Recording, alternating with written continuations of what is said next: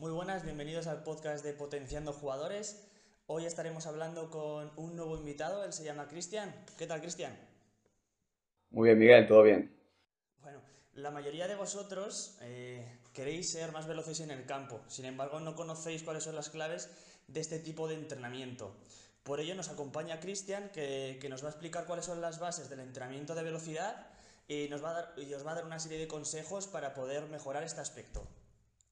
Lo primero de todo, Cristian, cuéntanos en unos pocos minutos tu recorrido y, en, qué estás centrado actualmente.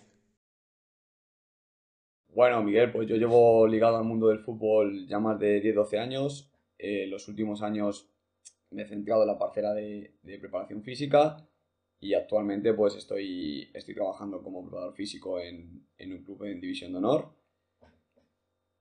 Y, luego también de forma complementaria, pues bueno, realizo entrenamientos personales de rendimiento deportivo con diferentes, diferentes jugadores para, optimizar su rendimiento y sus capacidades. Perfecto, pues una vez que, te hemos situado, Cristian, empezamos. Eh, bueno, Cristian, tú como preparador físico de futbolistas, ¿cómo les introduces este término de, entrenamiento de velocidad? Bueno, pues aquí lo primero, Miguel, es hacer saber al futbolista eh, cuáles son las claves para, para trabajar esa velocidad, porque normalmente suelen tener bastantes eh, mitos o, falsas creencias en, la cabeza. Entonces, bueno, les explicas un poquito eh, que al final el jugador más rápido es el que es capaz de aplicar más fuerza en el suelo en el menor tiempo posible y poco a poco les vas indicando cómo o guiando en ese trabajo de cómo hacerlo. También hay que tener en cuenta que en el fútbol eh, bueno, y nos vamos a centrar sobre todo en la parte de esa velocidad de desplazamiento durante el acto motor, pero también es muy importante esa velocidad previa de interpretación, anticipación, toma de decisión, etc. Eso daría para, hablar otro ratito. Eh, perfecto. Y cuando tú les, eh, le empiezas a hablar sobre este término de velocidad, ¿cuáles son los patrones de los jugadores o la idea que más se repite en ellos? ¿Qué es lo que suelen pensar? Eh, básicamente el jugador se piensa o, cree que para mejorar la velocidad tiene que trabajar o correr más.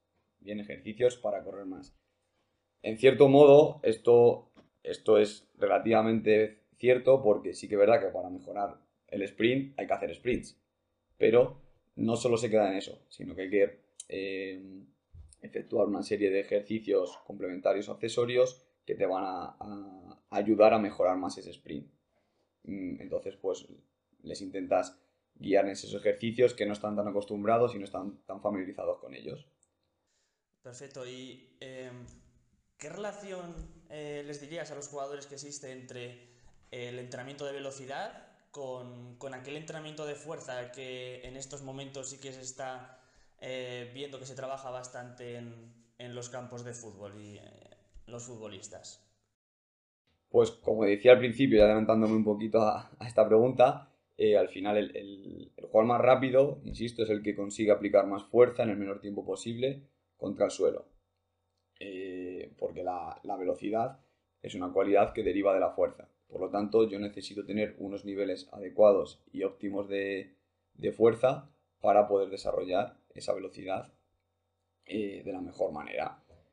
Mm, hoy en día el entrenamiento de fuerza está cada vez eh, más instaurado en los, equipos de fútbol, sobre todo pues, equipos de mayor, de mayor entidad que pueden tener figuras especialistas en ese apartado, pero bueno, poco a poco se va viendo que en, el fútbol más amateur o, no tan profesionalizado, digamos, también se van incorporando pues ese tipo de, entrenamientos que al final lo que hace es aumentar la calidad del trabajo. Genial. ¿Y mm, por qué un jugador que quiere mejorar su velocidad eh, no debe centrarse en realizar eh, sesiones de carrera continua?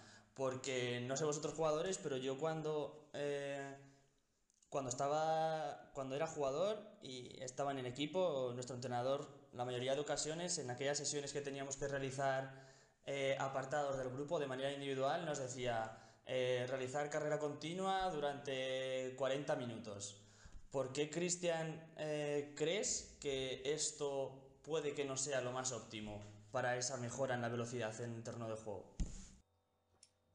Pues volvemos un poco a lo que comentábamos antes, Miguel. Eh, al final hay que tratar de, entrenar la situación específica que yo quiero mejorar, en este caso la, sería la velocidad. Por lo tanto, hacer sesiones de carrera continua no te, va, no te va a ayudar demasiado. Es como si yo quiero mejorar el salto y me pongo a hacer abdominales, haciendo un símil muy exagerado. No tendría ningún, ningún sentido. ¿Qué tienes que hacer? Eh, entrenamiento o, ejercicios o tareas destinadas a mejorar esa velocidad, como son el propio sprint y, como decía antes, complementar con, con trabajo eh, de fuerza orientado a la mejora de esa velocidad. Ejercicios explosivos, eh, centrados en la velocidad de ejecución, eh, máxima velocidad intencional, etcétera, etcétera, etcétera. Esto es lo que realmente te va a aportar esa mejora a nivel de, a nivel de velocidad. Si bien es cierto que la velocidad es la, cualidad menos agradecida, digamos, porque es la que menos mejora se ve, bien, es, muy, muy, muy leve, pero en fútbol sabemos que cualquier pequeña mejora te da un, aumento de rendimiento, una ventaja competitiva respecto a, tus rivales, que muchas veces marca la, diferencia.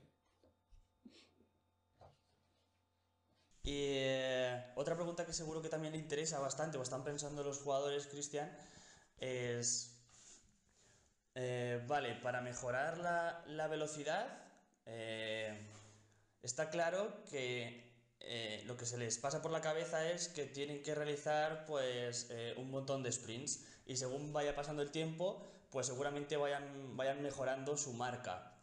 pero qué importancia también le tienen que dar los jugadores tanto al entrenamiento con cargas pesadas a baja velocidad y entrenamiento a cargas un poquito más lentas, eh, pero a, más eh, a, cargas medias y un poquito más de velocidad, ¿vale? En relación a, esa gráfica de, eh, de fuerza-velocidad. Pues ahí tenemos, tenemos dos apartados, dos puntos a tener en cuenta. El, el, primero de ellos es que si el jugador no tiene unos niveles óptimos de fuerza, meternos a realizar acciones tan intensas como son, como son acciones de velocidad que pueden durar en el fútbol desde los 2, 3, 4 segundos hasta los 15 como máximo normalmente, eh, el riesgo de lesión es elevado. Entonces, eh, ahí tenemos uno de una de las claves, el, entrenar esa fuerza para preparar esa musculatura y soportar esas exigencias, esas demandas que me está, que me está implementando el trabajo de velocidad. Y luego, como te decía, eh, y bien has comentado, sí que interesa trabajar en todos los rangos o en diferentes rangos de la, curva eh, de fuerza-velocidad para aumentar esa velocidad.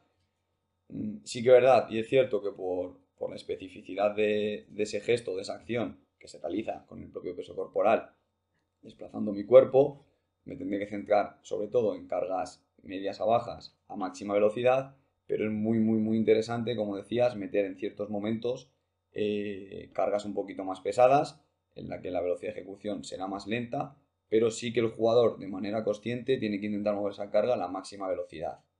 Aunque va a ser más lenta, evidentemente, pero él de manera consciente tiene que intentar desplazar la carga en lo que sea una sentadilla, en un hip thrust, en, la, tarea que sea, a la máxima velocidad, porque eso le va a producir las adaptaciones necesarias y, luego poder trasladarlo al, al terreno de juego cuando tenga que realizar pues, un, una acción de, velocidad, un sprint. Perfecto, entonces aquí jugadores, eh, os habéis dado cuenta de que mm, como seguramente vayáis al gimnasio y practiquéis entrenamientos de fuerza, seguramente que pensáis que, las mejoras que obtengáis de este entrenamiento no se van a, extrapolar luego al terreno de juego y, sí, sí que eh, va a haber... Mm, mejoras, con, poco que entrenéis la fuerza, eh, vais a mejorar la, velocidad en el terreno de juego. Lo que pasa que, claro, luego hay que ir progresando en, el entrenamiento e ir tocando diferentes, diferentes variables en el entrenamiento como, comentaba Cristian. pues ir desde cargas más bajas eh, y realizar el gesto a, menos velocidad, como realizar gestos eh, muy explosivos y con poca carga. Vale, entonces, Cristian, para un jugador que quiere empezar a, a, implantar esta serie de entrenamientos dirigidos a la mejora de velocidad eh, por su cuenta, externamente al equipo eh, donde esté jugando, ¿qué consejos le, dirías a este jugador para empezar? Para, empezar estas sesiones dirigidas a, obtener una, mejora en su velocidad en el campo. Pues lo primero de todo, si no está acostumbrado o muy familiarizado con el trabajo de fuerza, que asiente unas buenas bases técnicas, porque eso le va a evitar lesiones y le va a permitir luego progresar eh, de una forma mucho más adecuada. Una vez que eh, ha asentado esas bases técnicas, domina, tampoco hace falta eh, volverse loco y hacer 50.000 ejercicios, con acertar con 3 o 4 que sean muy efectivos es suficiente. Entonces, elegir 3 o 4 ejercicios muy, muy efectivos, como pueden ser eh, como decía antes, la sentadilla, hip thrust, que tengan un poco, eh, digamos que un, eh, ambos componentes, es decir, un desplazamiento horizontal y como si fuese un desplazamiento vertical para que se entienda fácilmente. Priorizar sobre todo el trabajo unilateral a, una pierna, porque es la predominancia que se da en, este deporte, en el fútbol. La mayoría de acciones se realizan con un solo segmento. Eh, y luego, principalmente eso, eh, tratar de, ir realizando o ir jugando con diferentes cargas, mm, sigue dándole un mayor porcentaje a cargas medias a bajas y mover, como decía antes, la carga la, máxima velocidad posible. Eso es lo que realmente le va a dar una mejora sustancial en, su velocidad. Si bien es cierto que si es un jugador que no está acostumbrado a trabajar la fuerza, lo va a notar muchísimo, al principio sobre todo, es, algo que, que, se agradece mucho. Yo he tenido jugadores que no estaban acostumbrados a trabajar la fuerza y después de a lo mejor dos años trabajando, han notado un, aumento de rendimiento muy muy grande. Entonces, eh, en esas primeras etapas es fundamental y se van a motivar muchísimo cuando vayan viéndose esas mejoras en el terreno de juego. Perfecto. Em, y seguramente que también eh, los jugadores pues, pues, pensarán que tienen que tener eh, mucho material, o se tienen que apuntar a un gimnasio, pero eh, en por esta situación ahora mismo no pueden, no pueden desplazarse a un gimnasio porque está cerrado o cualquier, o cualquier cosa. Entonces, mm, ¿qué material le recomiendas a, a los jugadores que se compren o incluso ni siquiera material para realizar a cabo estos ejercicios? ¿Deben tener algún tipo de material o se puede realizar incluso con el propio peso corporal o con eh, cierto material que ya puedan tener en casa? Pues aquí, Miguel, va a depender muchísimo del, nivel del jugador, evidentemente, del, nivel que tenga. Eh, pero bueno, sí que, sí que se pueden hacer muchas cosas eh, y muy interesantes sin tener un material como podemos imaginarnos en un gimnasio o un club de élite, por decirlo de alguna manera, que tenga muchísima, muchísima cantidad de material. Entonces, si es un jugador que está empezando, que es principiante, incluso con su propio peso corporal le va a ser suficiente, bien, para ir produciendo adaptaciones. A partir de ahí, eh, si ya tiene cierta experiencia y, no tiene disponibilidad para acceder a, pues, a cargas muy pesadas, etc., yo ahora mismo llevo trabajando un par de añitos con bandas elásticas, estas que son cerradas, superbands, las grandes, eh, de diferentes tamaños, suele haber 5 resistencias, depende del fabricante, pues te las ponen de un color u otro, pero vamos, eh, todas son muy similares.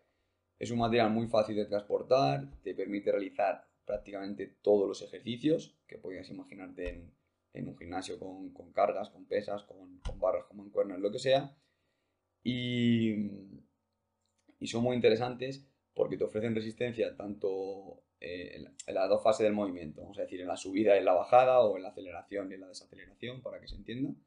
Y eso te da también un puntito más, te da un extra. Entonces, eh, se puede, es un material que se puede enganchar en cualquier sitio, en una barra, en un banco, en tu casa, anclándolo a la puerta con, una fijación. Y, bueno, yo ahora mismo con lo que estoy trabajando, los jugadores se la pueden llevar pues, eh, a su casa, si viajan, eh, pueden entrar en cualquier sitio y es muy, muy, muy, muy interesante. Y, no hace falta irse a ese concepto de gimnasio tradicional, de, de barras, etcétera, etcétera. Y eh, probablemente eh, los jugadores piensen que el, entrenamiento de velocidad le, van, eh, le vaya a permitir realizar un mayor, un, mayor un sprint a mayor velocidad. Pero quiero que nos comentes también si el entrenamiento de velocidad no solo te puede, no solo te puede permitir mejorar la velocidad en ese sprint, sino también eh, en otros gestos eh, propios del fútbol. Sí, por supuesto. El, fútbol es un deporte que se caracteriza por acciones de alta intensidad, son las realmente determinantes. Eh, no solo en, la velocidad entendida como el desplazamiento, sino a lo mejor en el gesto técnico, en un cambio de dirección, lo que sea. Por lo tanto, ese entrenamiento de velocidad, que va a estar muy, muy basado en la fuerza, eh, te va a dar un, aumento de, rendimiento en, todas esas acciones, como puede ser acelerar o desacelerar más rápido, saltar un poquito más alto, eh, cambiar de dirección más rápido, que son realmente los, gestos más determinantes. ¿vale? sí que verá que la velocidad en el fútbol no hay grandes sprints. Eh, no sé, ahora mismo no tengo los datos aquí, eso se puede encontrar por internet fácil, pero no hay grandes sprints de más de 15-20 segundos. Por lo tanto, sí que interesa tener esos niveles de velocidad, pero lo más determinante son esas pequeñas acciones de, alta intensidad. Luego también que es muy interesante ser capaz de repetir esas acciones de, velocidad o de alta intensidad eh, en el tiempo, con, la máxima eficiencia, con la máxima eficacia, que es uno también de los parámetros que trabajamos mucho, que el jugador sea capaz de, eh, realizar esas acciones de potencia sin que haya una merma excesiva en la, en la fatiga, porque si recae la fatiga, en detrimento va a ir decayendo el, el rendimiento.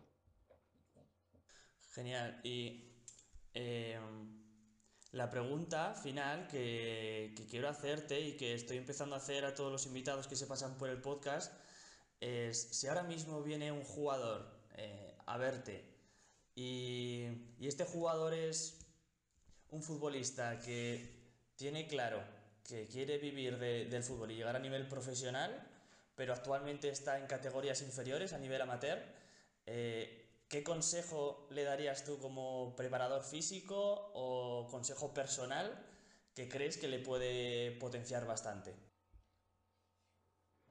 Principalmente que, que entrene, duro, no, no en el sentido de entrenar mucho, sino entrenar bien, entrenar con calidad que también es una de, de las cosas que ahora cada vez está sonando más, la calidad por encima de la cantidad. Y eso en el fútbol es, fundamental. Respecto a lo que hemos hablado del tema de la velocidad, que incorpore el trabajo de fuerza si no lo está haciendo, que es algo que, es, que da un salto diferencial al jugador que, no viene haciendo ese trabajo del que sí lo está haciendo. Y, y que ese trabajo de fuerza, insisto, que sea, que sea de calidad. No nos vayamos a pensar que ese trabajo de fuerza es lo tradicional en gimnasio, de ponernos grandes. No, no, no, es todo lo contrario. Es un trabajo de fuerza orientado a las acciones del juego. En este caso, pues si quiero mejorar el sprint, al sprint. Y tengo que intentar que se asemeje lo máximo posible eh, en todas las tareas que yo haga. Evidentemente siempre tenga matices. Pero, pero básicamente es eso. Eh, trabajo de fuerza, complementar en campo con esas tareas de velocidad de sprint y trabajar sobre todo con calidad por encima de, la cantidad. Pues ya lo sabes, jugador, si no estás, si no estás entrenando fuerza, tienes que empezar a, practicarla porque vas a notar mucha diferencia a la hora de, jugar, de jugar los partidos. Y nada, Cristian, me alegro un montón de, tenerte por aquí. Seguramente que nos veamos otra vez eh, en otro capítulo del podcast. Y mil gracias por estar aquí. A vosotros también, jugadores. Nos vemos en próximos episodios de Potenciando Jugadores.